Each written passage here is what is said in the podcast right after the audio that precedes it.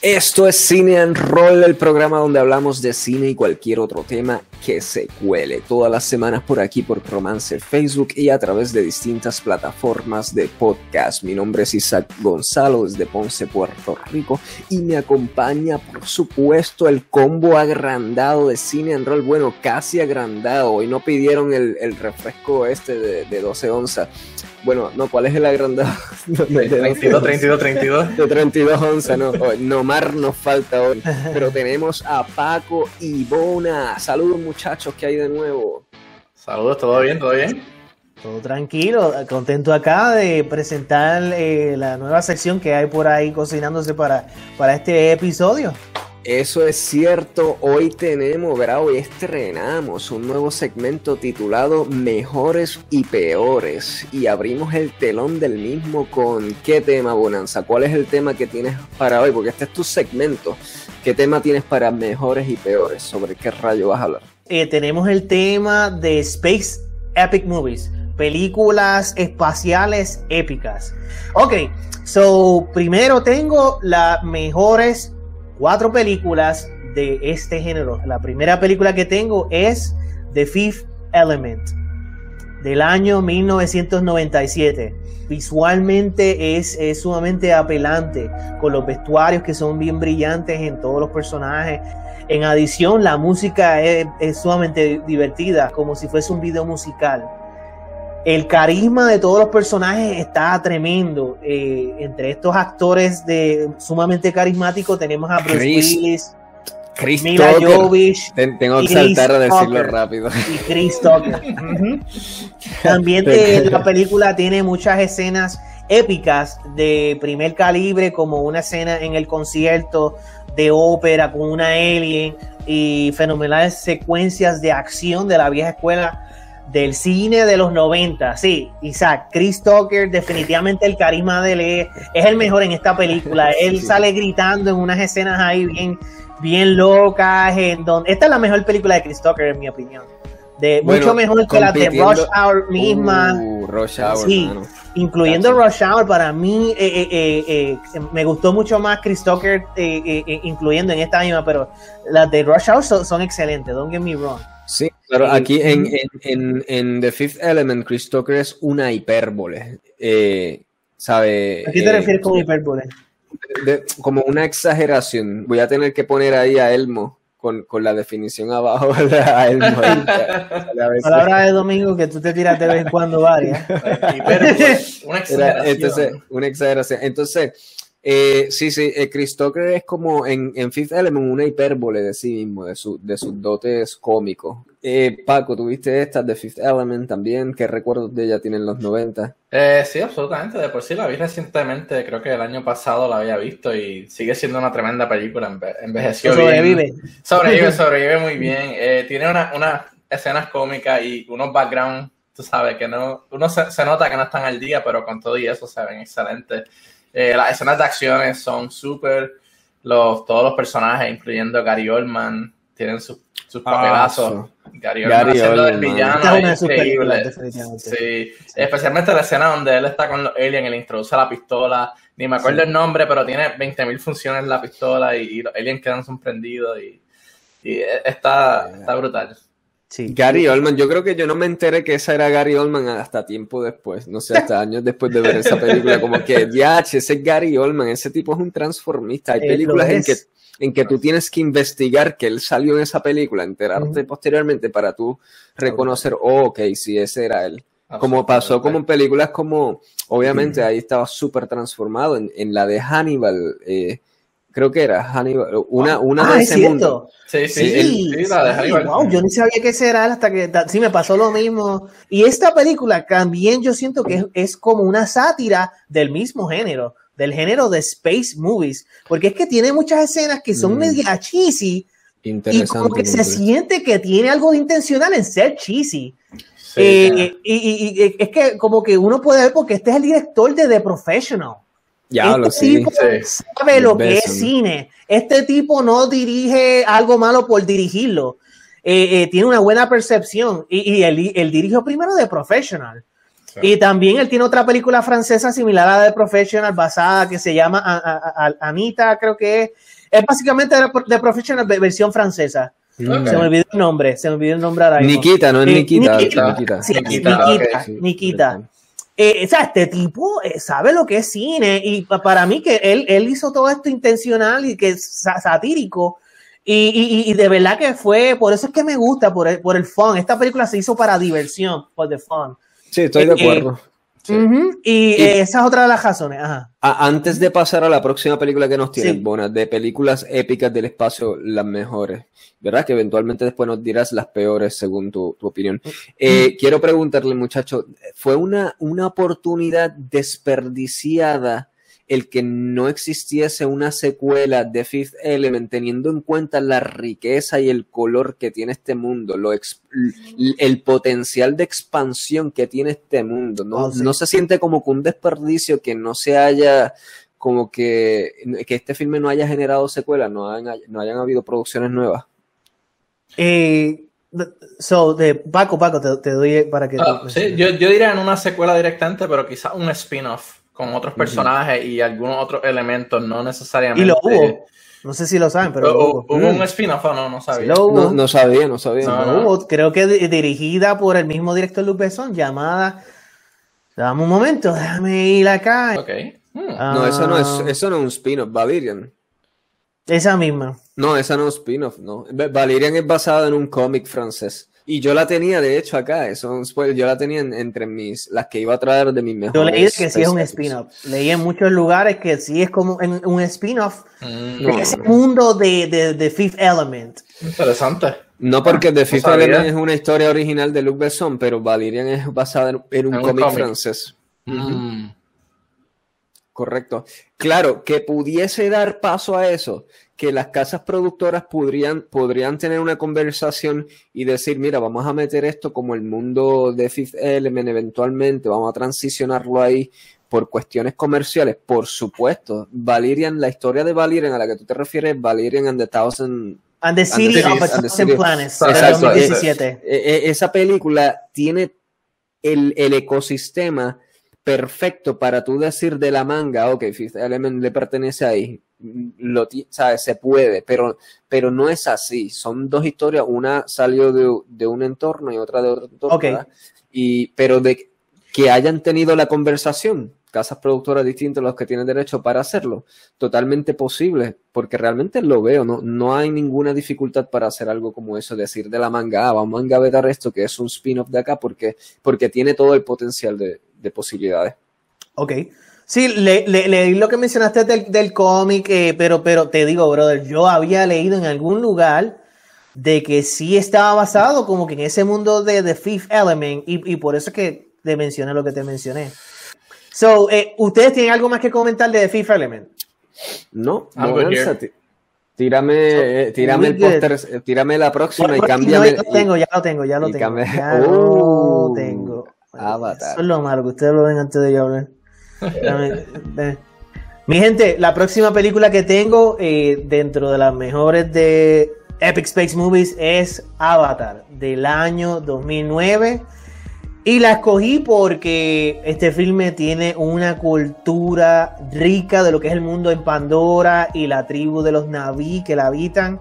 En adición, me, me, gusta mucho la arca de la historia, que está bien desarrollada, donde el héroe continúa superándose por distintas pruebas y su compás moral cambia completamente ya al final.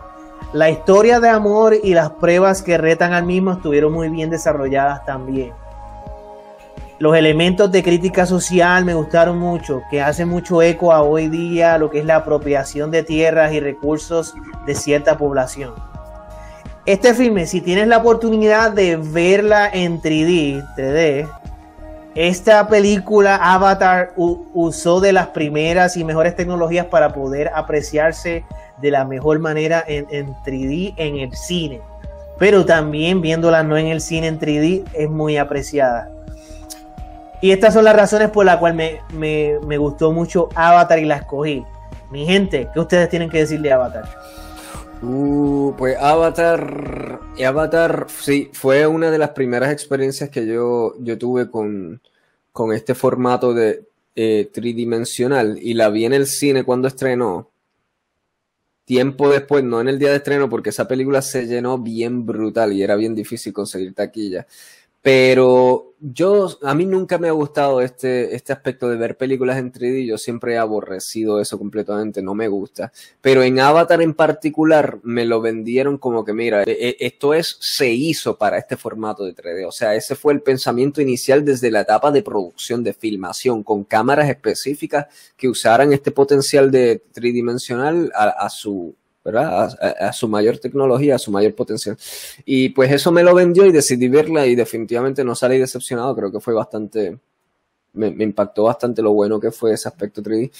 Y ya, fue una película que me disfruté un montón, va, con una historia bastante simple, creo que fue una crítica recurrente que hubo de la misma, de que ah, es una historia repetitiva que se, se han tirado ya en películas como Dance with the Wolves, este, o sea, de, de, eh, repetitivamente es un arquetipo de historia que se ha contado ya a través de los tiempos usando diferentes personajes, pero eso a mí no me molestó para nada. Yo creo que eso tiene una función en la sociedad, de este tipo de historias que, que de generación en regeneración se recuentan, porque tienen, un, un, tienen una enseñanza o sea, bien importante que merece ese, ese recuento.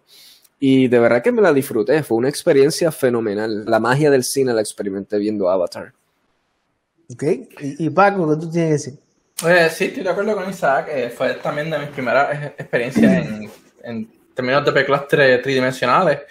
Eh, que fui a verla en el cine también, eh, creo que fue semanas o meses después de que salió, porque siempre estaba llena y creo que fue una de las pocas películas que estuvo casi un año en el cine de por sí. Wow, sí. Es una cosa exagerada que, diablo, esta película la, van a quitar eventualmente o, o, va a vivir en el cine por, por siempre.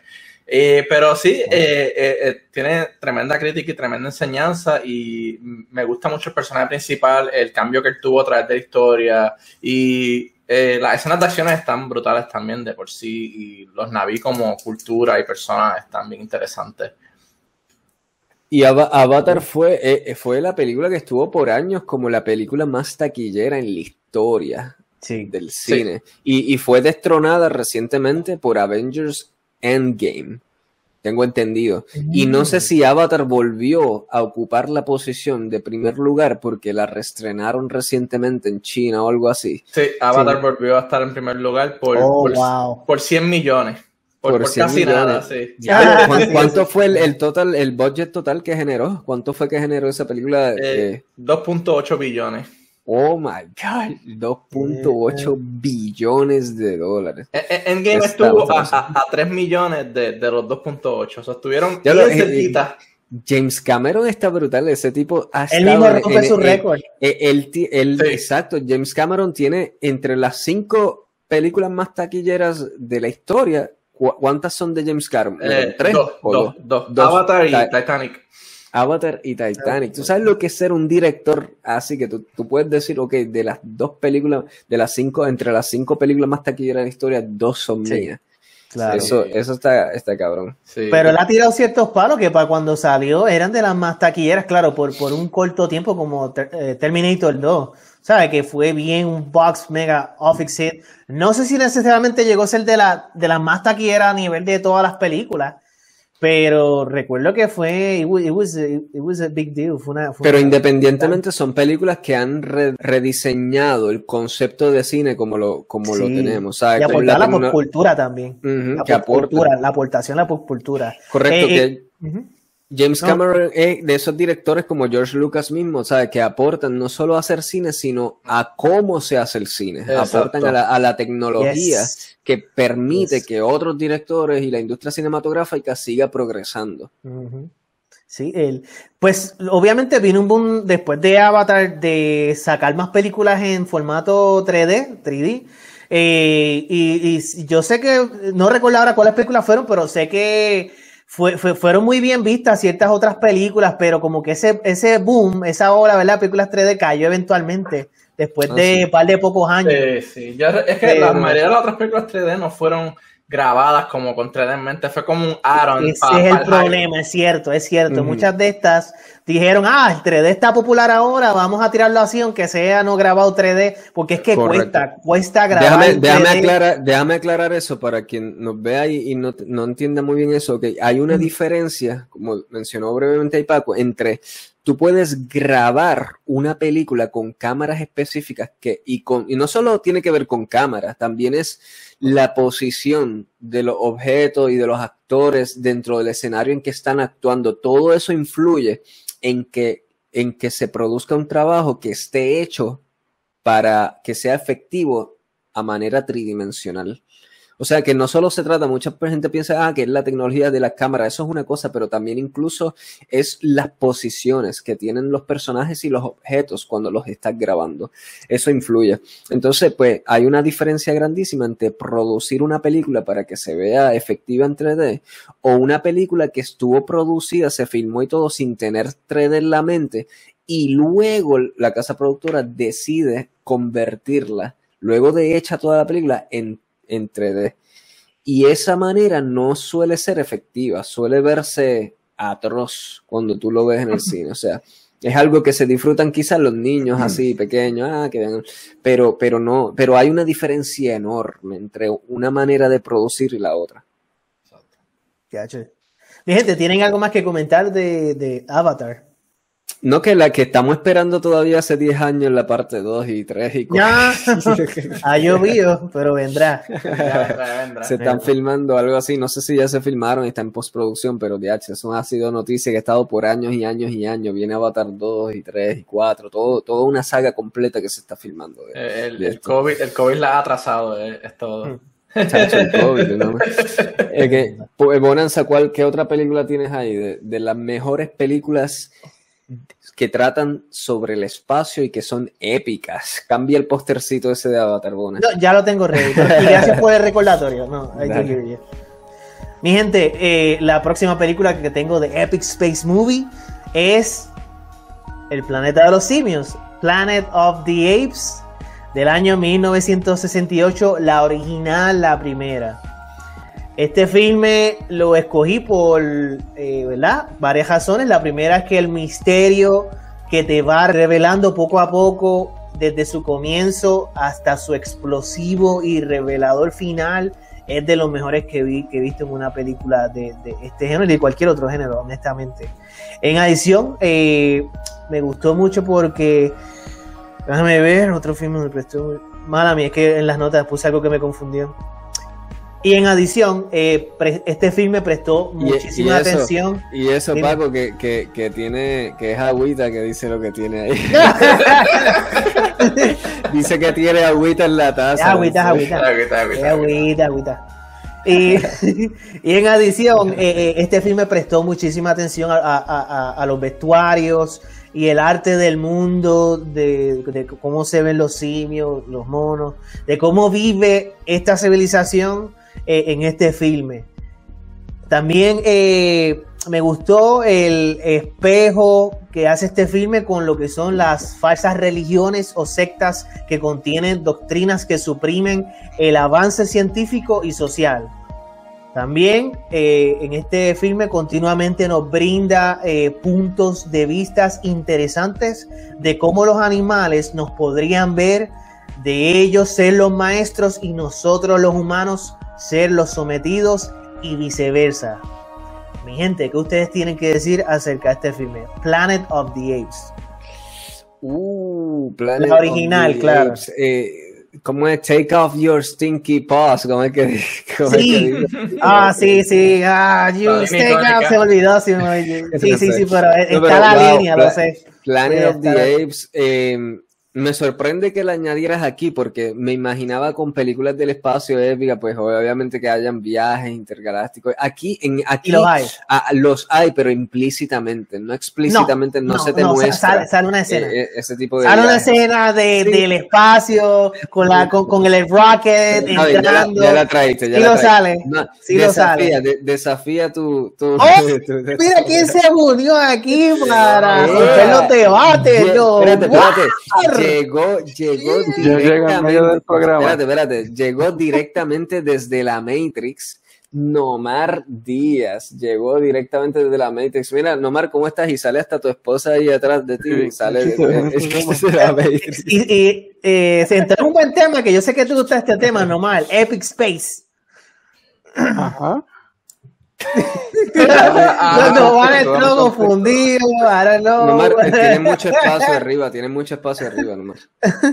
Directo desde la Matrix, Nomar llegó. Nomar, estamos hablando de películas épicas en el espacio todavía. Oh. El programa ha durado dos horas en eso, pero no es, pero es porque se ha repetido. se ha repetido, se ha hecho refresh. El, el viene por ahí. Eh, pero ahora está, pero estamos hablando ahora, eh, Bona nos introdujo la película Planet of the Apes. Yo estaba diciendo, quería decir que Planet of the Apes fue como que la primera película que yo vi que tuvo un final súper inesperado. O sea, para mí fue mi primera experiencia como niño que, que, el final te dejara boquiabierto. Una experiencia que años después uno iba a tener con películas muchas de M. Night como películas como Six Sense, ¿verdad? Este director mismo que se, que eh, se convirtió, era como que un cliché del mismo de hacer películas siempre con final sorprendente. Pero mi primera experiencia, hoy repito, fue esa, Planet of the Apes, ese final de verdad que es uno de los más impactantes de la, historia del cine. Y por ahí vamos, Bona está mencionándonos algunos de estos filmes, ¿verdad? Que son óperas épicas espaciales. Exacto. De, la, la tuviste tú tienes la es normal. ¿Planet of the Apes está original? la original no, no. Ah, no la has visto la original. Y Paco, tú, ¿qué nos tienes que decir de esta película? Yo la vi hace tiempo, pero ni, ni, me acuerdo casi. Lo único que me acuerdo es del final, honestamente. Ok, pues pasemos al próximo filme. me sorprende que tú la viste desde niño, Isaac. Eh, Y qué cool, o sea, todo lo que tú mencionaste de los de los de los de los um, de los twist endings, ¿verdad? En esta, yo la vi mucho más eh, en la adultez la película y aún así me, me causó todo esto del twist ending, el impacto. Y, y, me hizo apreciar más las críticas sociales masivas que tiene esta película, mano. Eh, de verdad que es un clásico, se merece tener ese título. Y entonces luego de eso llegué a ver también las otras que, que, que tienen, la Planet of the Apes, la 2 de la vieja, la 3, Vinil of the Planet of the Apes, y no le llegan ni a los tobillos cercanamente a esta película. Y también incluyendo la, las modernas, que, que son tres también de las modernas, que salieron ni hace 5 o 10 años atrás esta original del 68 sigue siendo el clásico, sigue siendo por esos elementos de crítica social lo, lo, fuerte que están en tu cara. Anyway, mi gente.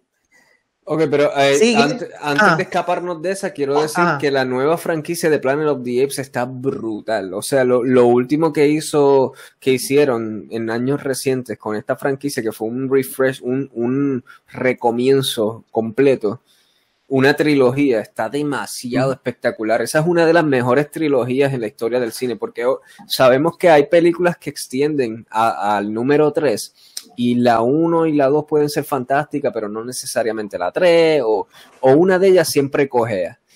Pero hay pocas franquicias en Hollywood y eso que uno puede decir, wow, las tres películas son fantásticas, fenomenal. Y la nueva serie de Planet of the Apes es una de esas.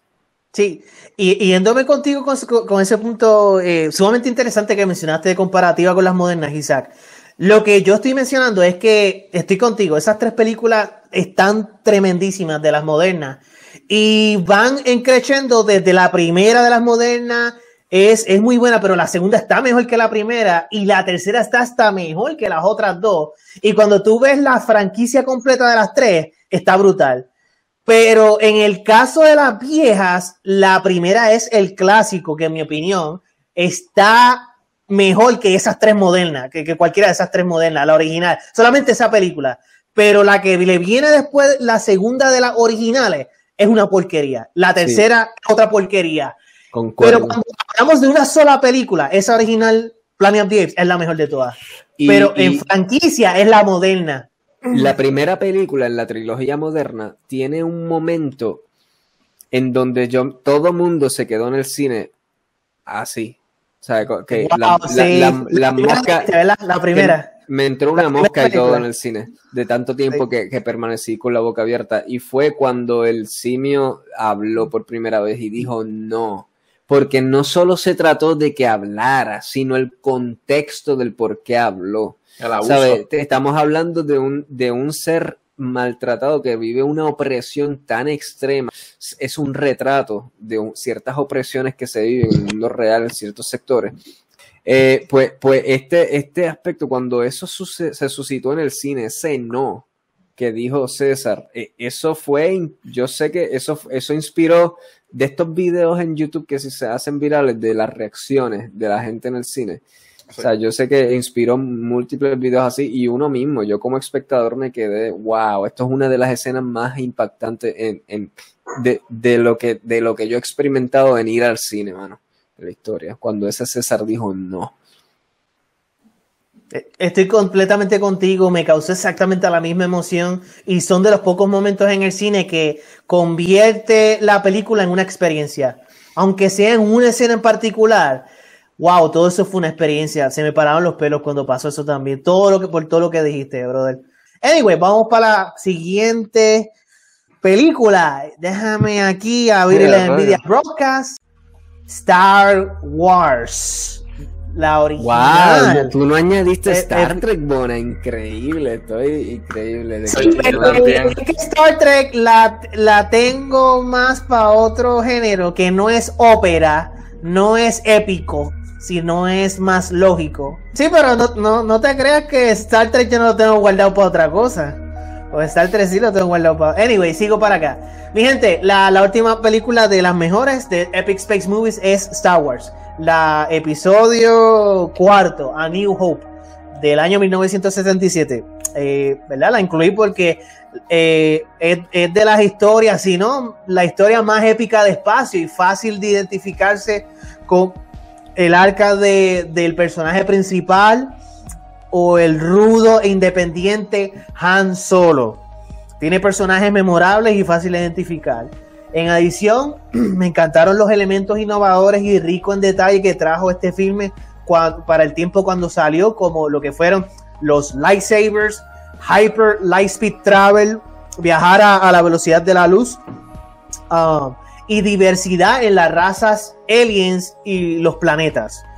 También eh, tuvo muchas escenas épicas de batalla y, cuando estos personajes ganan, ¿verdad? En sus batallas se siente bien grande el triunfo, el cheering up de los personajes cuando están alegres así, en todo esto. Eh, y por último, eh, contiene de los villanos más épicos de toda la historia del cine, Darth Vader. Estas son mis razones principales por las cuales incluí a Star Wars, en específico eh, a New Hope, y también muchas de estas películas comparten esto de las mejores. a New Hope como la mejor película de lo que es Epic Space Movie. En español, película espacial épica. Mi gente, ¿qué tienen que decir al respecto? Pues yo no sé, yo nunca he visto, yo nunca he visto una película de Star Wars. yeah, right. no, no. Eh, nada, lo único que tengo que decir es que me sorprende que la hayas puesto por sobre encima de Star. ¿A qué te gusta más a ti, Star Trek o Star Wars? en general, eh, pues fíjate, eh, me sigue gustando más la mitología y el universo de Star Wars más que el de Star Trek. Claro. También, algo que me gusta mucho de Star Wars, pero más todavía que tiene que ver las precuelas, es que me encanta el tema de la política. Las, esas películas precuelas de, de, de George Lucas, la episodio 1, 2 y 3, tenían mucha, mucha política. Y, y fue algo que, que me dio por donde me gusta, más todavía hoy día, ya, ya más viejo. Eh, pero Star Trek eh, está, está brutal, don't get me wrong, el, mundo también es rico, pero como que yo le doy más prioridad a, ese mitos de la diversidad cultural y a la política que Star Trek también tiene en la serie, pero lo tiene más como que tienes que ver muchos episodios para luego toparte con uno que, que, tiene política y estoy hablando tanto de las viejas Next Generation, para ver algo de esa, de esa política. Pero Star Trek lo que tiene on Space, lo que tiene fenomenal, es que te trae continuamente en muchos episodios temas interesantes de, de, la ciencia, debates científicos, debates de la sociedad, debates éticos, cosas que te pone a pensar mucho acerca, ¿verdad? Cómo, cómo, qué es lo que viene en la ciencia y, y, cuál es el debate ético de que si e, e, este humano o este robot es así, si le debemos de dar derechos humanos a un robot o a este e, ente y ese tipo de debate, Star Trek lo hace de manera fenomenal. Pero todo esto tiene que ver con moral y ciencia, no con mitos y política. Okay. De Star Wars me gusta, e, es, hay mucha belleza en esa simpleza de tú seguir a un Luke Skywalker, de tú seguir a un Anakin Skywalker y cómo están correlacionados estos personajes, un Mandalorian, en el caso más reciente. Eh, y que, y, obviamente Star Wars pues tiene elementos derivados del mundo samurai, que es algo que a mí siempre yo he amado desde pequeño, el mundo este de la cultura japonesa, lo que son pues los espadachines, pues Star Wars lo recreó con estos caballeros Jedi, siempre desde pequeño yo he resonado con la cultura japonesa, o sea, ella ha resonado en mí, y, y en Star Wars siempre aprecié eso también. Y obviamente una de las cosas que se destacan en Star Wars es la música. O sea, la, música de Star Wars es una de las... música, Star Wars tiene de las piezas musicales más impresionantes de la historia moderna de la música. O sea, de lo que es la historia moderna orquestada, de la música orquestada, lo que estamos hablando de música que tú puedes comparar con los tiempos de, de Beethoven y toda esta música del barroco, el renacimiento, etcétera, ¿verdad? Que, que son música que trascendieron las épocas pues Star Wars, realmente el nivel de composición que tiene estas obras maestras de, John Williams, ¿verdad? El compositor John Williams, son, son piezas que, que, trascienden igual, mano. Sí, definitivamente. Paco, yo creo que tiene que mencionar un poquito al respecto. claro, bueno, Star Wars, ¿a quién, ¿a quién, no le gusta Star Wars? Vamos, vamos a empezar por ahí. Eh, pero en particular a New Hope, a mí me, me gusta, eh, no, no, es mi favorita de las originales, pero sí me gusta el aspecto de que es donde empieza la aventura, como quien dice, eh, tú sabes, y es una aventura que empieza bien inusualmente con dos droids que llegan a la, la, la a la granja de, leche azul, whatever, de, de, Luke, y la familia, exacto, y, le dicen, topan con el mensaje secreto de la princesa Leia, tú sabes, donde dice que están buscando a Obi-Wan, que es su, última esperanza, y, y ese sentido de, curiosidad de Luke Skywalker de, ah, me pregunto si es este viejo que vive por aquí, vamos a chequear, tú sabes, y eso eh, impulsa esta aventura completa, tú sabes, como que uno no se la espera, como que es como que, oh, ok, él, va a encontrar a este señor y qué sé yo, ahí va a quedar esto, whatever, pero sino que lo lleva en esta gran épica donde pues descubre más de los, de los caballeros Jedi y que él, tú sabes, eh, tiene eso en su no en su sangre, pero tú sabes. su, padre era un, caballero Jedi. Y, bueno, sí, en, su sangre, en los midichlorians, los, midichlorians. No, quería mencionar los, los midichlorians porque eso es... Pero sí, sí, sí exacto. en teoría, en teoría. Eh, Tú sabes, pero desata esa épica y, está bien interesante ese, aspecto. Es, lo, que, lo que le llaman en literatura la jornada del héroe, o sea, que es algo que, que se, repite, que se repite en muchas historias Sí, Avatar mismo, Avatar tiene ese, arca, Avatar. Ajá, lo que es un círculo, la jornada del héroe, es algo bien interesante de estudiar. lo que, sale del, del libro de Joseph Campbell, creo que es que se llama, Joseph Campbell. Creo que sí, no sé, después de que averiguar. Tiene una estructura que a través de las generaciones siempre surgen historias, siempre surgen historias con esta misma estructura y casi siempre son bien exitosas. Claro, es una fórmula bastante exitosa. Exacto. Sí. Eh, el otro que quería mencionar era, eh, obviamente, una película bastante viejita, pero aún viéndolo hoy día, los efectos especiales y las escenas del espacio se ven bien fluidas, tú sabes, ¿no? Pero la han retocado. Pero la han retocado. Sí, sí, sí, claro, la han retocado. Pero no, no en un sentido tanto de que, tú sabes, convirtieron todo lo que era lo... No lo han convertido todo en CGI, tú sabes, todavía hay muchos elementos de, de puppetry. Y, lo dejaron, lo orgánico lo, dejaron. lo orgánico lo dejaron, exacto. Y, se ve bien hoy día. Tú, o sea, tú lo ves y obviamente tú puedes ver dónde, ah, ok, aquí obviamente usaron eh, miniatura y qué sé yo, pero se ve muy bien todavía hoy día comparado con el cine de hoy. Paco, te pregunto, eh, de las últimas tres películas que salieron, de J.J. Abrams, uh, episodios 7, 8 y 9, ¿Te, te, te, te gustaron todas? ¿Cuánto más o menos te gustaron? O no? Eh, know. honestamente, me gustaron, pero no tanto como las originales. Y en especial la Incluyendo primera, eh, incluyendo las precuelas. La primera fue la más que me gustó, episodio 7. Ya el 8 y el 9 hubieron unas cosas que dije que, que está pasando aquí. Estos se, se fueron en un viaje. Eh, eh, Mm. especialmente en la, en la 8, cuando creo que era episodio 8, sí. Cuando mencionan gasolina y lo están siguiendo en el espacio y yo como que, ok, nunca han mencionado gasolina en Star Wars, nunca han mencionado estas cosas y ahora las están enlatando ahí y que los escudos en la parte de atrás y no al frente, no podemos hacer warp speed porque nos están siguiendo, o sea, unas cosas que nunca se habían visto en la serie y es como que, what the hell is going on Entiendo. here? Isaac está en ese mismo spectrum porque tú me has mencionado, Isaac, que te, te gustó mucho el episodio 7, pero luego de eso como que fue downhill. ¿Sigue siendo esa tu opinión? Ok, yo creo que la, eh, por lo menos mi opinión de la nueva trilogía, la mejor es. eh, yo me disfruté mucho la 7, a pesar de sus defectos. Tiene defectos bien contundentes, pero me la disfruté.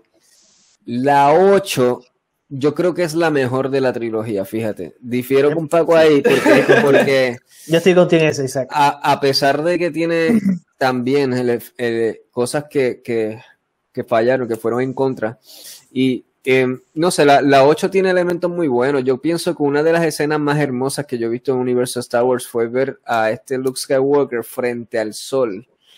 O sea, que, que se develara que él era un- una proyección peleando con Kylo Ren y que, y que se revelara eso y luego él saliera sentado frente al sol con la música esta magistral. Yo creo que es una de las escenas más hermosas que yo he podido ver en todo ese universo, en toda, entre todas las franquicias, hermano. Estoy, estoy de acuerdo poderosa. contigo con eso, pero fueron pocas las escenas en esa película que yo dije, wow, ok, eso quedó cool, pero como que la película en total, como que, no sé, hubo mucho... La alargaron, como yo diría. Fue más larga de lo que tuvo que haber sido. No sé, hubieron cosas que pudieron haber cortado y hubiera quizás quedado mejor.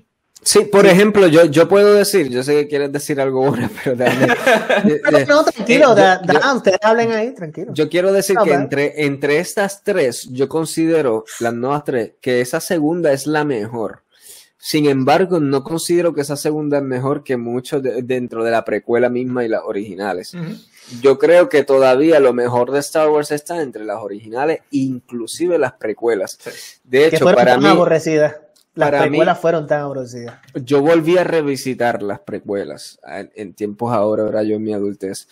Y yo creo que la episodio 2 y 3 es lo mejor Star Wars para mí. O sea, el Y- y- episodio... entre, el- entre las viejas también. Entre sí, las en- originales en- tres. en- entre Entre- todo, entre todo Sí, Star Wars, ok. para mí el episodio 2 y 3, Ok. la- el episodio 1 Phantom Menace no. Esa, esa película, te verla entiendo, ahora- just ver- too much, entiendo. verla de adulto ahora fue, fue un Yo no, yo no te pesar de- refuto eso, te, No, soy I, honesto. I agree. Yo no te, yo- ya, yo no te refuto eso. Pero, Aún pero así, la, eh, pero mm. la parte 2 tiene unos elementos políticos tan brutales. Mm, I know. ¿Sabes? Es la riqueza política de lo que te enseña la parte 2 es tan brutal. Y entonces todo este misterio de, de Obi-Wan investigando qué revuelo lo que está pasando de los clones y siguiendo esa perspectiva de Obi-Wan. ¿Sabes? Todo eso está de verdad que resuena más con, con uno en la adultez. Sí. En la adultez. Exacto. Y, y ya, fue, fue excelente para mí revisitarla y darme, darme, eh, darme cuenta de eso. Y eso simplemente no se ve en las modernas, en, en episodios 7, 8, No, 9, ese nivel de politiquería, se ve algo en las viejas, fíjate. Se ve algo cuando están sentados en la mesa tratando de, vamos a hacer el plan, están a punto de, The Rebel, you know, The Rebel Alliance contra los otros, y se expande más en las precuelas que acabas de mencionar, Isaac. Eh, y estoy con Paco en que eh, estas modernas, episodios 7, 8 y 9, no son mejor que ni las precuelas ni las or- originales viejas, para nada. Y cuando yo vi el episodio 7, por primera vez yo tenía esas expectativas allá en el techo metido, de porque es una película Star Wars, ¿verdad? De hace 10 años que no sale una o 15, qué sé yo. Y wow, me dejó a mí tan decepcionado, una cosa exagerada. Yo sentía en general que no estaba viendo una película Star Wars. Como que para mí no me, it didn't click, no cliqueó conmigo muchos elementos de Star Wars y no, no, no me la disfruté, no la disfruté muchísimo. Esto, cuando vi episodio 8, ¿verdad? La próxima que le sigue de las modernas, me la disfruté mucho más y la consideré decente, pero by no means la consideré bajo ninguna circunstancia como una película Star Wars, like, de, o sea, buena, como fueron esas viejas, e, esas precuelas. Vi la nueve y es como que un fiasco en muchos aspectos. Estuvo ok, tuvo algo entretenido. Actually, creo que me gustó más que la episodio 7, que, que la primera de las modernas. Eh, esa tercera, pero no, no, no, no, simplemente no. En general no me gustaron tanto a nivel de, esas primeras seis, vamos a ponerlo de esa manera. El, el episodio 9, este, el último de las modernas, sí yo, para mí fue una aberración asqueante, pero a nivel de que yo me tuve que alejar del mundo de Star Wars completo, yo no quería ya saber nada de Star Wars. Cuando yo vi episodio...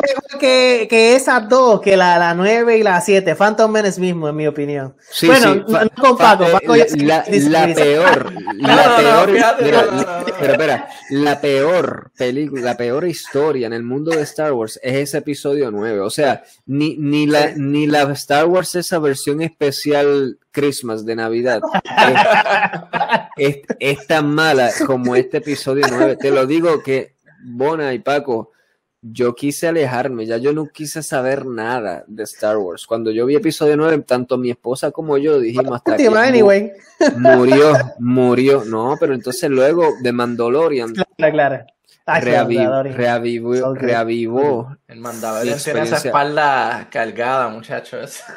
Sí. ha cargado la franquicia. Pues sí. Um, ¿Querían mencionar algo más rápido de Star Wars o...? Um? Que, que, que, no se puede mencionar, es la pregunta. Esto, esto, es un episodio completo, muchachos.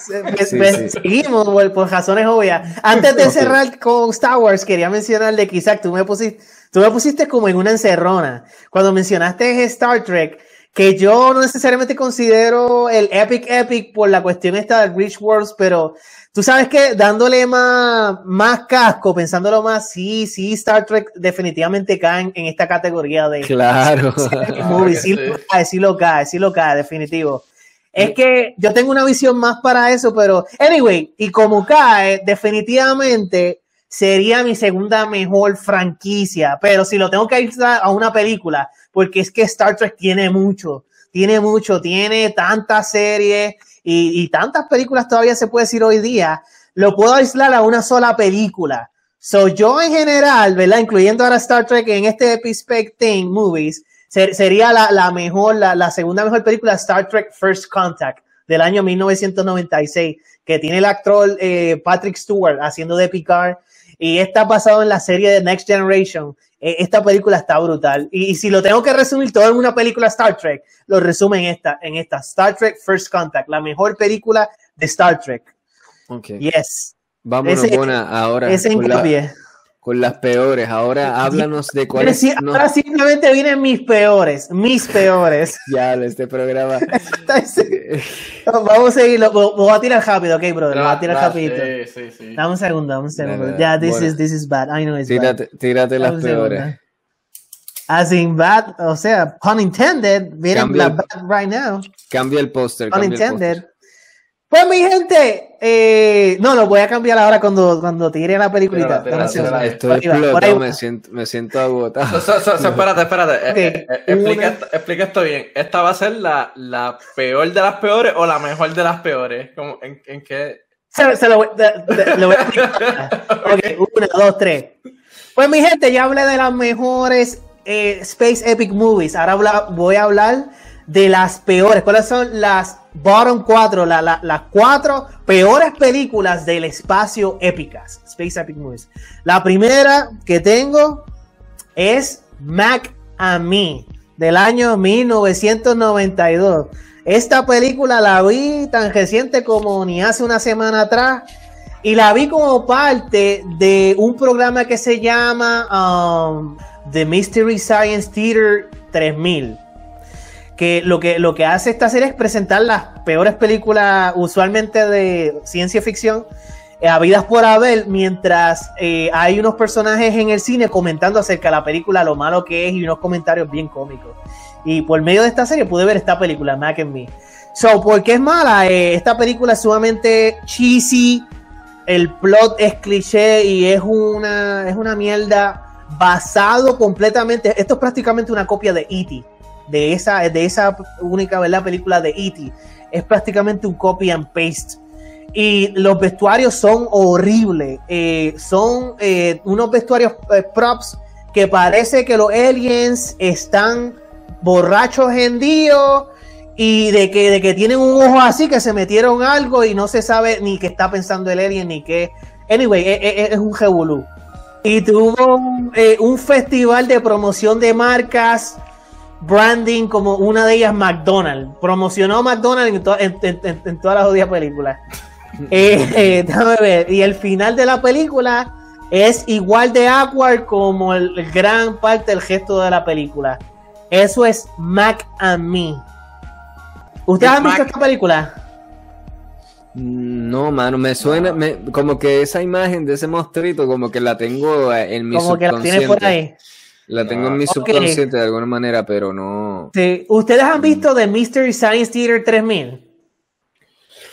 No. tampoco. Bueno, vamos a pasar a la próxima película. Tienen, que verlo, tienen que verlo. hablamos después de Behind the Scenes. Ah. Lo, único, que pienso es tú diciendo del McDonald's Placement y el personaje se llama Mac. Y lo que pienso es Big Mac. Es lo que puedo pensar. Es un branding. El título es un branding. Sale de por sí el Ronald McDonald de, de McDonald's en la película. I am not kidding you. Sale así oh con, con el McDonald's adentro y es un exceso de branding pero, hecho mi gente, cuando, cuando ellos se la tripean en el Movie Science Theater, eso, es, eso es todo, eso es todo. Es como ver eh, esta película, Isa, que, que, que, que, vimos, de, um, ¿cómo se llama? De las peores películas, um, ¿cómo se llama? ¿Cuál?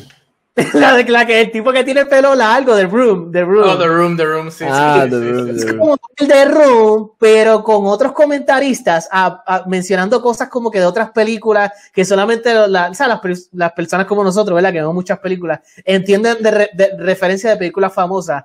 Y H es un tripeo de verdad, lo de la serie. Ok, siguiente película.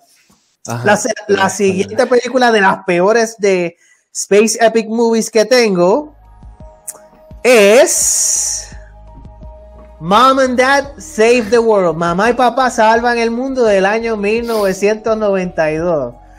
Les pregunto esto al final, pero desde ahora, ¿alguien de ustedes tuvo que haber visto esta película? No, nunca he visto.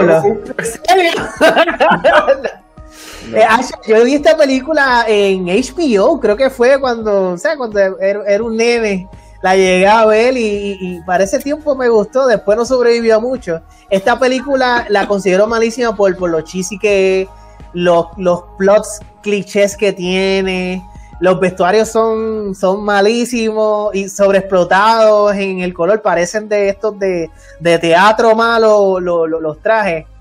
Eh, y el plot es, bien cheesy y cliché. Um, aún así, cuando salió esta película, pues yo me la disfruté por lo que era, por una película media rara satírica del espacio, de mamá y papá están tratando de salvar el mundo. Eh, eh, vienen del planeta Tierra a otro planeta y, está llena de todos estos actores que eran de la vieja escuela, que ahora mismo no recuerdo los nombres. Y, pero aún así, definitivamente es una de las más malas. Pero en cierta manera, como que eh, algo intencional, entiendo yo, por el mercado de familia que tiene la película. Ustedes no lo vieron, so, seguimos para esto, mi gente, seguimos la, fiesta. rapidito. Cámbiame el postercito, cámbialo. Cámbiame el postercito, por ahí va. Pues mi gente, la siguiente película que tengo de las peores películas de Space X, Space Epic Movies es. Eh, eh, espérate, bueno, eh, las, las Space X, eso es otra, otra categoría. Alien vs Predator Requiem. Porque lo, tú y yo tuvimos la entre nosotros tres actually tuvimos la conversación. O sea, una película de estas de Alien, ¿cae o no? Y empezamos a analizar el mundo de lo que es Prometheus, Alien y Predator mezclado, Alien versus Predator y si hay eh, espacio interstellar. Creo que está al mismo principio de la película sale el mundo y una, y una nave eh, entrando al, Ahí eso definitivamente cae, cae con un tobillito, pero cae en, en- en este género. Anyway, ¿por qué esta película es de las peores? Alien vs. Predator Requiem del año 2007, esta en específico. Tiene in- inconsistencia de edición masiva, no sabe lo que quiere en cuanto a la edición, personajes brincando por todos los lados, como la última que eh, eh, le dimos la reseña Army of the Dead. de- el desarrollo de personajes es ridículo y no importa cuando mueren. No te importa cuando muere una, una persona en esta película. Inconsistencia con la lógica del universo de mundo de aliens. Como por ejemplo, los facehuggers impregnan a alguien y, y nacen como a par de segundos. El, el alien nace en par de segundos. Esto es en además de las peleas que, que- que son en la oscuridad y tú no sabes quién le dio a quién. El alien le dio al Predator y etcétera. Eh, todo esto eh, lo hace ser una de las peores películas de Space Epic Movies. ¿La vieron? Sí, vi esa Sí, película y, y Uf, es mala. Ya-. Y es Ah. mala. Pa- pasemos a la próxima. Sí, sí. Not much to say. No, sí, que es mala. Pero así que es de las peores, que la que es bien mala. No, sí, es mala porque de hecho la primera que salió de Alien vs Predator Era es entretenida, es entretenida. Exacto. O sea, la primera que fue dirigida de hecho por el por Paul W. Anderson, Anderson. El, el- el que Sí, dirigió la Resident primera de, de Resident Evil. Que Y Mortal un- Kombat. Y Mortal Kombat 1. Ujú. Correcto, ese es un director que se destaca porque dirige de una franquicia popular la primera buena, decente, y luego las que salen después son unas basuras, Ok, las segundas partes y terceras. Eh, esta película de Alien vs Predator, eh, Alien vs Predator 1 me gustó, fue entretenida. No sé si he sobrevivido a los tiempos, no sé, eso lo sabremos algún día en la sección de, en el segmento de Paco. Pero, pero esta, esta segunda parte de Alien vs Predator, wow, fue tan mala que, que no recuerdo absolutamente nada de ella, ¿entiendes? Solo, solo la sensación de sentirme, de sentir aberración por la vida. Eso, eso es lo único que recuerdo vivamente, mi, mi Claro. sensación de sentir qué rayo fue esta aberración. Y eso es todo lo que, lo que tengo para que comentar al respecto. ¿Sentiste esa vejación, Paco? Seguro que sí. Y de por sí, no, creo que la- la- las próximas películas de Aliens, de- perdón, de Predator, no han sido tampoco las mejores. Estoy Eh, no, ni, ni he visto la última, la- ni me acuerdo cómo es que se Tampoco llama. Y no la he Sí, visto sí, sí. aún todavía. Porque, ¿eh? Sí, yo no la vi porque sale este comediante que es un excelente comediante, don't get me wrong, el de Jordan and Peele. sí, Jordan El- Peele, el- yeah. Mm. pero creo que es el que se llama Peele. Peele, Él yeah. es tremendo comediante, pero por eso, porque es comediante, como comediante. ¿Por qué tú lo meterías a él en una película de acción así? like. Y, y una y, una, y una franquicia que sería tan fácil de hacer bien. Lo entretenida, sé. mano. Porque la premisa de esa franquicia, o sea, que tú tienes un cazador, un, un cazador in- intergaláctico, no sé, interplanetario, y, y una raza de cazadores, tú sabes todo lo que se puede contar entretenido con eso. ¿Sabes? Yo, de hecho, ¿no? yo vi una premisa, yo leí por internet una premisa de una posible próxima película de Predator, que la premisa me pareció tan freaking fantástica, que se iba a tratar de, de, de épocas pasadas egipcias del planeta Tierra, o sea, iba a contar como una raza de Predators llegando al planeta Tierra, pero en, en los tiempos egipcios o, o- o tiempos bien primitivos bien primitivos de, de- del planeta Tierra. ¿Tú te imaginas una película tipo Apocalipto, que fue dirigida por Mel Gibson, pero en el escenario de, de Predator? Eh, you know, con este personaje sería tan fantástico. No, defini- definitivamente, hay muchísima tela para cortar, brother. Sí, ver algo así, no sé. Y, y otro elemento por la cual es esas, es- esas dos películas tan buenas, Predator 1 y Predator 2, y para cuando salió Predator 2 era, it wasn't, uh, no, mucha gente dijo que no era tan buena y qué sé yo, pero wow, después de ver todo este bagaje de mierdas de Sí. películas, Predator 2 es un clásico, y genuinamente yo la considero de los clásicos. Esa, la 1 es el clásico, se sabe, sí.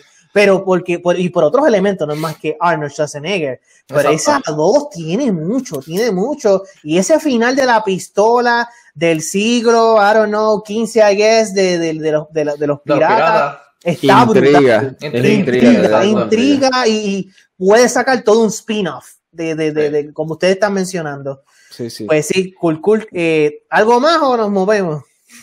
Pues ya nos movemos. ¿Tú tienes Nos otra de, la- de las malas? O, o- Sí, Una una, más, última, una más. una última, una más, una más, uno más. Uno más, Dale. uno más. Vamos Ok. a ver. Y mi gente, la última peliculita para esta sección de ahora las peores películas de Epic Space Movies es Battlefield Earth con John Travolta del año 2000.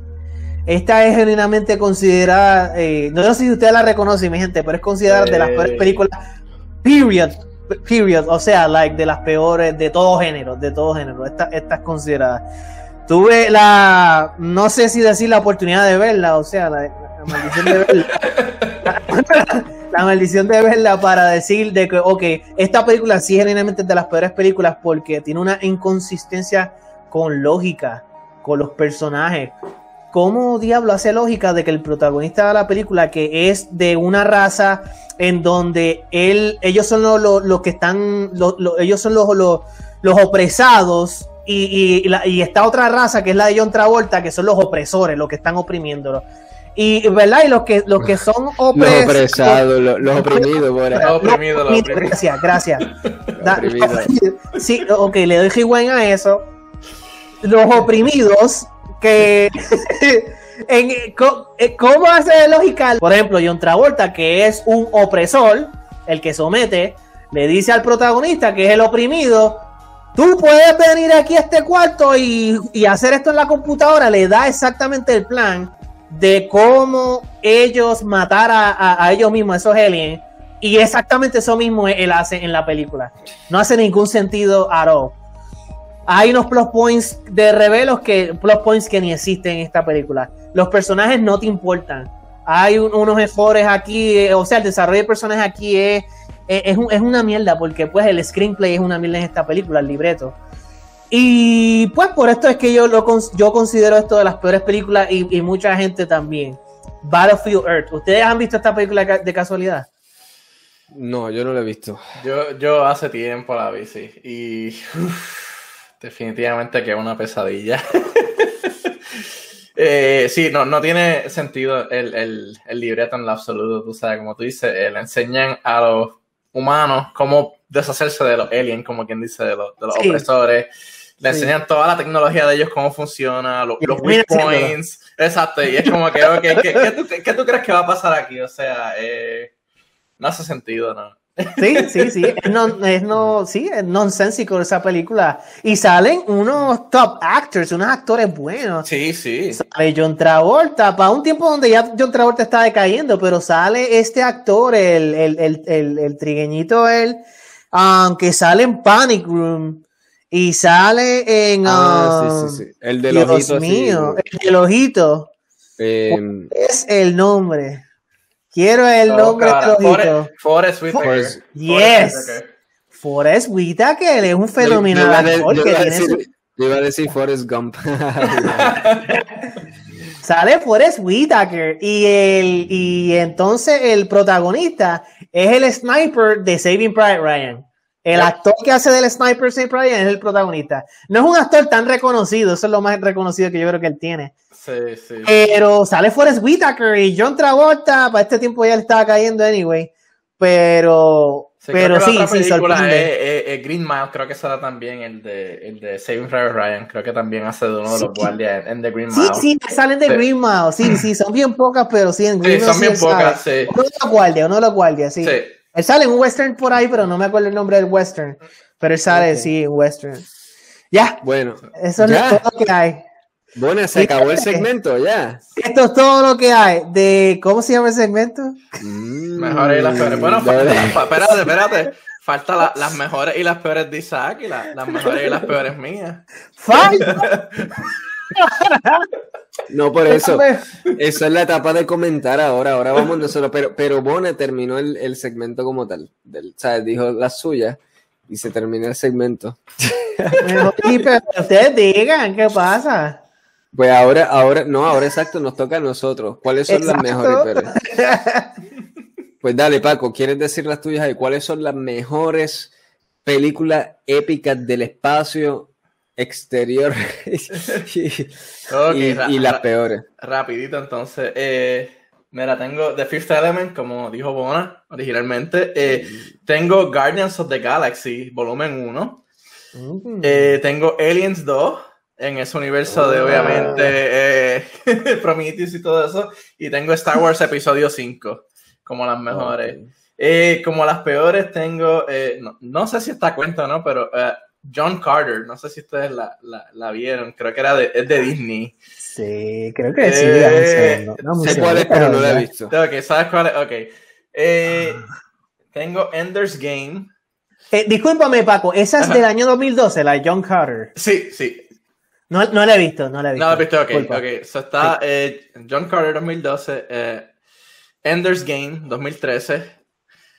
No sé si esa la han visto tampoco. No, Tiene la unos cuantos-. Ok. Eh, Jupiter's Ascending 2015. ¿Esa sale Tom Hanks? No, no, no. Jupiter Ju- Ascending. Jupiter Ascending es con um, ah, Channing Tatum y Mila Kunis. Ah, no, no la he visto. Sé cuál es ahora, pero no, no la he visto. Sí. Y por último tengo uh, Wing Commander de 1999. Tampoco sé. Tampoco la Yo has visto, no he visto ¿verdad? nada. Mira, estas son las mejores. Estas son las mejores, las mejores tuyas. No, no, las peores, esas son las peores. Ah, ok. Las la- Ah, las ok. me- Ah, las mejores ya las dijo, Ya sí, las dije, sí. sí, sí, sí. Sí, sí, correcto, que terminó con Star Wars 5, claro. Exacto. Ok, ok, Oh, ok. ok, gotcha, gotcha. Yeah. Pues fíjate, casi de todas esas peores, afortunadamente entonces no las he visto. Ya, Paco, tú has visto un montón de Space Bad Movies. Siento molestia Epic. por ti, bendito, la de que tener que ver todas esas películas. Porque yo Fíjate. para presentar las mías tuve problemas, bro. Sí, Oh, las malas, las malas. Fíjate, pero la mayoría de estas son recientes, o sea, 2012, 2013, 2015. Claro, claro. Son como que películas como que había visto los trailers y como que, oh, I'll go to the movies and see it just to see what it's about. Y terminaron siendo uh, unas porquerías, mano. Sí, gotcha. La temática de hoy es películas sobre el espacio épica, ¿verdad que sí? Epic, exacto. Y vamos con la mía. ¿Cuáles yo tengo de mejores? Tengo a Valerian and the City of a Thousand Planets. Valerian y la ciudad de los miles de planetas del 2017. Una película del director de Fifth Element, de hecho, eh, Luc Besson. Y protagonizada por Cara Delevingne y Dane DeHaan. Una breve sinopsis de esta película, mira.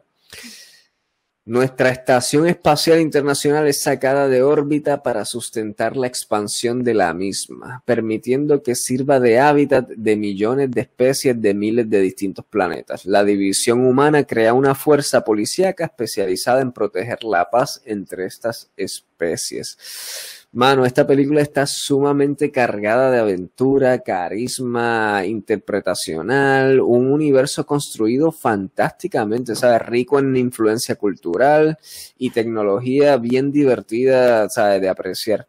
Esta película fue pobremente recibida por la crítica.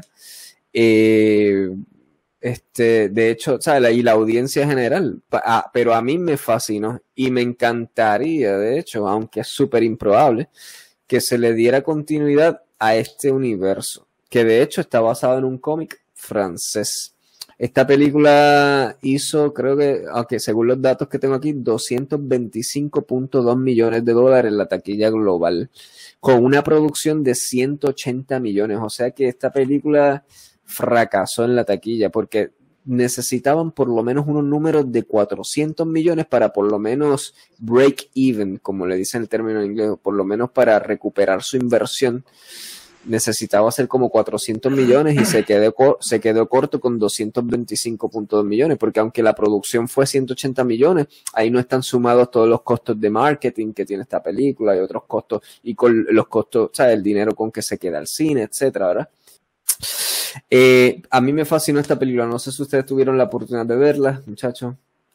Sí, sí, tuve la oportunidad de verla. Eh, la encontré ok. Eh, de lo que recuerdo que la encontré ok es porque no sentí demasiado de caricaturesco y colorido, lo cual es raro porque The Fifth Element tiene algo caricaturesco y colorido en cierta manera, que es el otro trabajo que ya mencioné de Luke Besson, del mismo director, del, mismo, director. Eh, pero en esta como que no, no resonó en mí, lo encontré y los personajes no me identifiqué con ninguno de ellos, me aburrieron. Eh, yo creo que esto fue lo más que me mató esta película para mí me aburrí con esa actriz que siempre sale en todas las películas bien seria ella. Y, y, entonces el otro muchacho, I didn't care about him, no me importó. Eh, la encontré ok, no es que la encontré malísima, pero como que esperaba más de ella. E-, eso es lo que tengo que decir acerca de ella. Yo, no, he, no, he, conocido a nadie que le haya gustado esta película. Ah, y vuelvo y repito, a mí me fascinó. De hecho, eso que tú recalcas, la actriz me agradó mucho. Siento que fue perfecta para este tipo de película. Tiene un, ella, ella tiene una manera actoral, exacto, como tú dices, bien seria y eso, pero no sé, eh, resuena conmigo, me parece bien efectivo. Eh, pero yo estoy bastante solo en, de los que les gustó esta película, porque realmente no he conocido a nadie que le, gusta, pero yo sigo inclinado en que realmente es una fantástica película y un mundo que tenía un potencial súper brutal para desarrollar. Paco, ¿tuviste esta película? No, desafortunadamente no la he visto, pero tengo que chequearla entonces, a ver. A ver, si, a ver, a ver estoy curioso.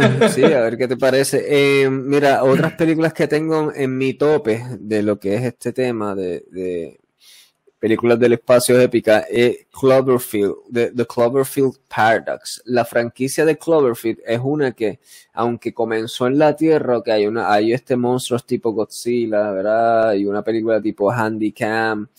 Luego fue expandiendo ese universo y nos llevó inclusive fuera del planeta, en el espacio exterior, sobre eh, The Cloverfield Paradox Paradox que trataba de unos astronautas y eso en una nave que tenían unas, tuvieron unas incidencias con este material extraterrestre.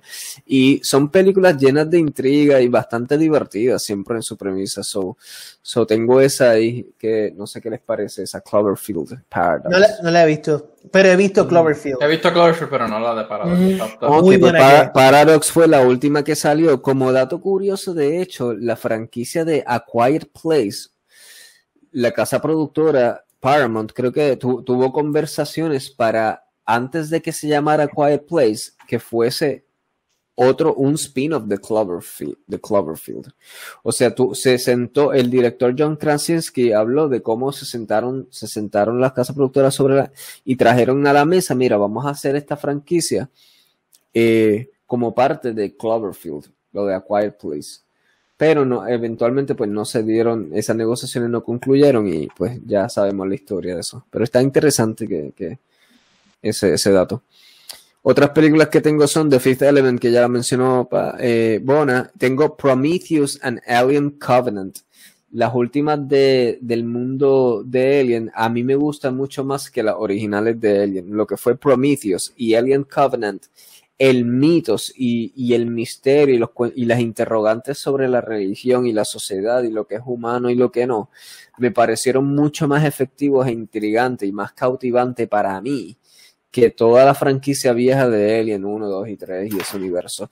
O sea, lo que fue de, el trabajo de Ridley Scott llamado Prometheus y Alien Covenant, que también fue masivamente criticado y creo que fue un fracaso en la taquilla yo considero que estas dos son muy superior en temática, en temática, en interrogante, en cuestionarme a mí, en dejarme en salir del cine preguntándome cosas sobre la vida y eso, fueron, me, impactaron más de esa manera estas últimas dos.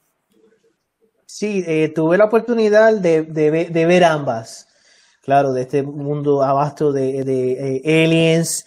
Eh, Prometheus, veo, veo la intriga, veo la intriga que tú mencionas, Isaac es, es una mala película por muchos elementos de, de errores de lógica, errores de lógica. Que las tienen todas, las tienen eh, todas Alien. Pero no más masivamente como esta de Prometheus. Y, yo recuerdo que yo vi esta y tú estabas, Isaac, y un montón de gente, y todos salimos como que, ¿qué, fue este ajos con crical? Que, que no, hizo a sentido. Mí, a mí siempre cuando caía así. No, yo no dije, yo no, yo no te estoy poniendo palabras en tu boca diciendo de que a ti no te gustó saliendo de ahí. Al contrario, tú eras el único que le gustó. de todos nosotros, de un corillo de como 10 personas, y tú fuiste el único que defendió esa película. That's what I'm saying. Eso es lo que estoy diciendo. Eh, el único Eh. inteligente que le eh, Falta Paco que dé su opinión de esto. Y Alien Covenant sale luego, un par de años después. ah, Alien Covenant la encontré que era un trabajo decente. No es que me gusta más que en general la franquicia, la franquicia de Aliens, Alien 1, Alien 2. eh, pero Alien Covenant está, está, está muy, muy decente y, expone bien tam- también la intriga que, que tú mencionas, Isaac. La intriga sí está ahí en cuanto a este mundo y etcétera. Ah, y, y yo puedo ver por qué te gusta definitivamente ese aspecto, pero en cuanto a muchachos, a, a otros aspectos de cine, al menos es Prometheus. Yeah, eh, it's, it's bad. Ah, pero Paco tiene más que decir al respecto. Mm. Pr- Prometheus, yo entiendo que el, el plot, la trama está interesante, pero no sé, la actuación y ciertos elementos como que no, no la desarrollaron como quizás debió de haber sido. Por ejemplo, me acuerdo que llegan al planeta y no pasan ni cinco minutos y ya vamos quitando los cascos, no hay, no hay problema aquí, Yes. respirando. Unas cosas bien ilógicas y uno de los personajes era un cobarde y de momento sale el alien y él, oh, qué bonito, vamos a chequearlo y, y- y lo ataca el alien, tú sabes, como que La tú- tú, serpiente. estabas, tú estabas corriendo hace un minuto, ¿qué pasó, muchacho? Sí, la serpiente. eh, esas, esas cosas están ahí y son demasiado obvias para no reconocerse.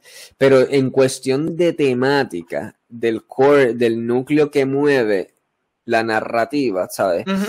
Eh, son muy superiores a, la- a las de Aliens viejas, porque las de Aliens viejas, ok, son como unas películas de horror, en donde, ah, en donde, mira, hay un monstruito aquí, pues, uy, el misterio, y te lo revelan. Pero estas nuevas entregas, Prometheus y eso, en cuestión, y yo estoy, vuelvo y repito, tota- tienen muchas cosas estúpidas en cuanto de escenarios y posiciones que están, de logística y personajes, están nuevas que son estúpidas y uno nunca, y uno se, yo siempre, pues, ¿por qué? Cosas tan simples de, de arreglar, porque, porque eso está ahí. Pero es, en cuestión de temática, las- los interrogantes que plantea sobre la religión, sobre lo humano, están súper fantásticas, mano, trascendentales en ese aspecto, mano. Me, me- me tocaron bien, bien inmensamente.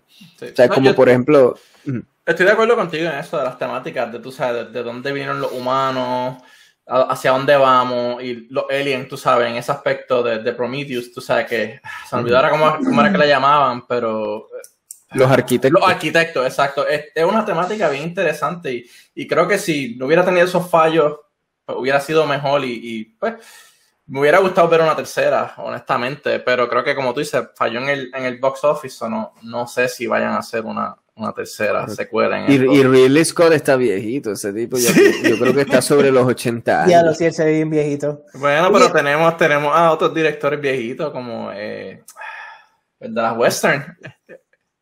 El de la Ah, western, ok. este, ¿quién tú dices?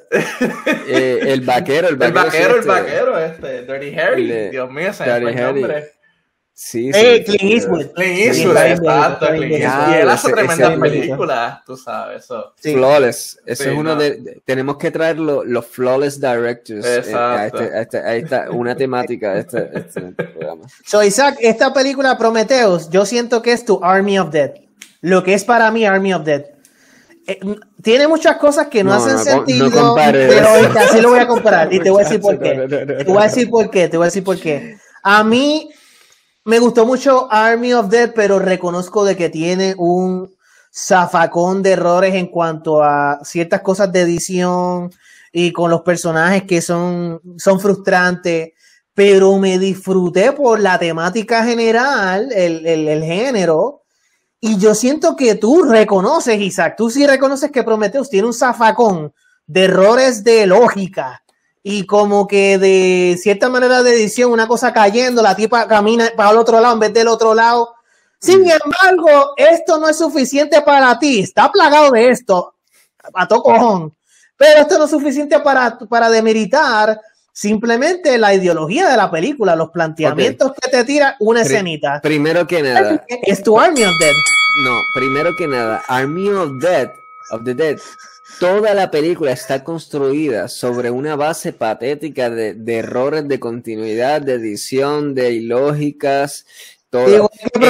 En, Prometheus son, tú, en Prometheus tú puedes encontrar cuatro o cinco escenas en que eso pasa. Todo esto que estamos hablando que Prometheus Son ya lo que de No, cuatro o no. cinco escenas. No, I, I son- think so, I think so. son, cuatro o cinco escenas en Prometheus Son que, los personajes cometen un aspecto ilógico o lo que sea, como que ah, ve un monstruito ahí y quiere tocarlo, etcétera. Son como cuatro o cinco, máximo seis. Pero Army of the Dead está plagada de esto, o sea, su, su núcleo, su nace, nace de su Big Bang de, de un absurdismo, Army of the Dead. Y Army of the Dead no tiene Mm. ninguna interrogante filosófica, nada que uno trascienda la película o algo así. O sea, no puedes comparar una cosa con la otra, mano, jamás en la vida. No, no. Son comparativas y tú sabes que son más de cuatro o seis errores No. de lógica que hay en esa película. Hace tiempo que no la veo, por ende no me acuerdo. No te puedo mencionar algo que hace. Y, y, y pues, una película que no considero buena, por ende no me acuerdo.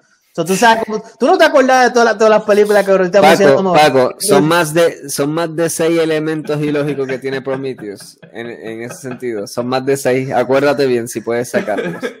Va- Voy a tener que verla esta semana y. y- y- ¿Tú crees que son más de seis? Es la pregunta, Paco. ¿Tú, Yo, tú yo creo que, pues, sí. Yo, yo creo Claro que sí, claro que sí, creo que sí.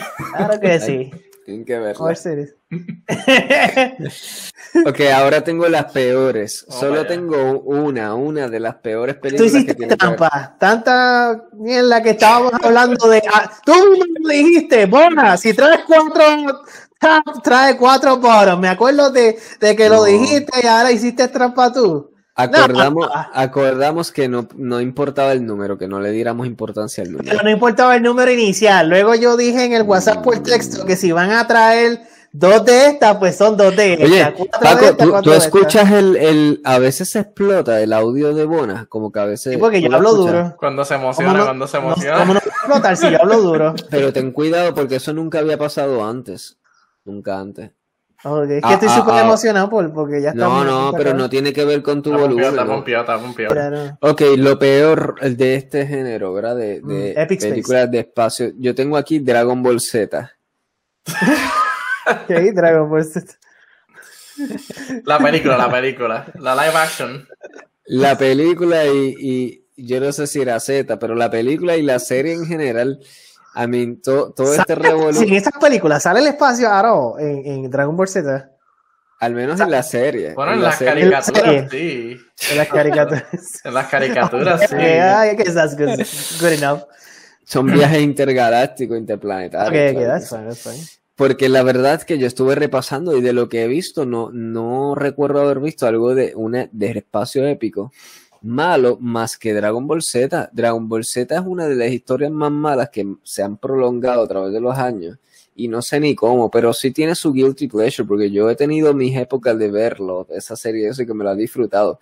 Pero la verdad es que en, en práctica, en verdad, siendo objetivamente, Dragon Ball Z es una de las peores historias desarrolladas jamás en anime, lo que sea, porque es que son tan repetitivas, tan repetitivas y Hay, tan... hay- hay gente que te ahorcaría por decir eso, porque es que Dragon Ball Z tiene una fanática tan masiva. Sí, sí, lo sé. Pero, pero, pero Dragon Ball Z no caería en esto porque it's not a Yo movie, sé, it's, mano, it's a no. show. No, es, un- es una No. serie, no una película como tal. Tú sí lo estás bailando en una película. Que lo más probable es que esa película no sale nada del espacio at all. Sino, es que sale el espacio, pero yo hice un poquitito de trampa con Alien vs Predator, I guess. Y so anyway, I can let you pass that one. Pero yo, yo siento de que esa película es un stretch bien cabrón de tú decir Epic Space Movie, pero, pero tú estás hablando de la live action, yo estoy hasta confundido. ¿Esto es anime o qué diablo De es? todo, de todo lo que tiene que ver con Dragon Ball Z en general. No, pero de tienes todo. que ayudarlo a algo, Isaac, porque estamos hablando de movies, se llama movies, no Lo series. sé, pero yo quería spice things up un poquito. Mira, Tú siempre quieres Spicy Girl. la, la serie de está- que hasta los ojos tuyos están llenos de spices. que está- te veo haciendo así que como te yo no sé. ¿Qué más tú Ay, tienes, Dios. brother? De, de las peores. ¿Qué- ¿Tienes algo más, brother? No, eso era todo. Dragon Eso era todo. Dragon. Ball Z. Well, I mean, I mean, ¿qué se puede decir de, de todo esto? Claro, no concordamos algo de las peores, Pero, eh, pero volvemos a lo mismo. La única película que salió en todo esto de la mejor Epic Space Movie fue The Fifth Element.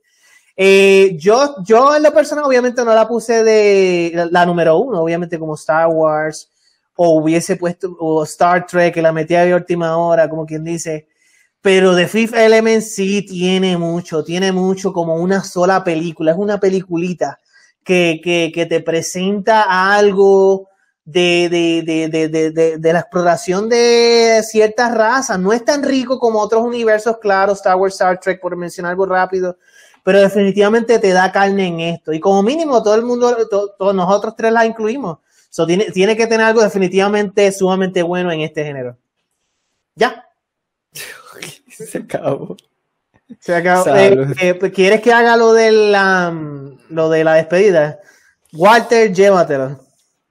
Llévatelo, Walter. Esto no lo grabaste. Llévatelo. Llévatelo, Walter. Llévatelo, Walter. Es, llévatelo, Walter. No puedes decirlo al revés, Walter. Llévatelo.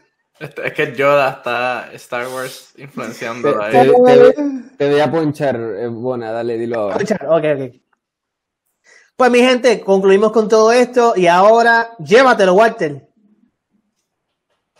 Ahora. Paz, mucha paz pero sobre todo mucho, mucho, mucho, mucho, mucho amor. Cine and Roll, el programa donde hablamos de cine y cualquier otro tema que se cuele. Todas las semanas por aquí por Cromance Facebook y a través de Cine and Roll versión audio en distintas plataformas de podcast.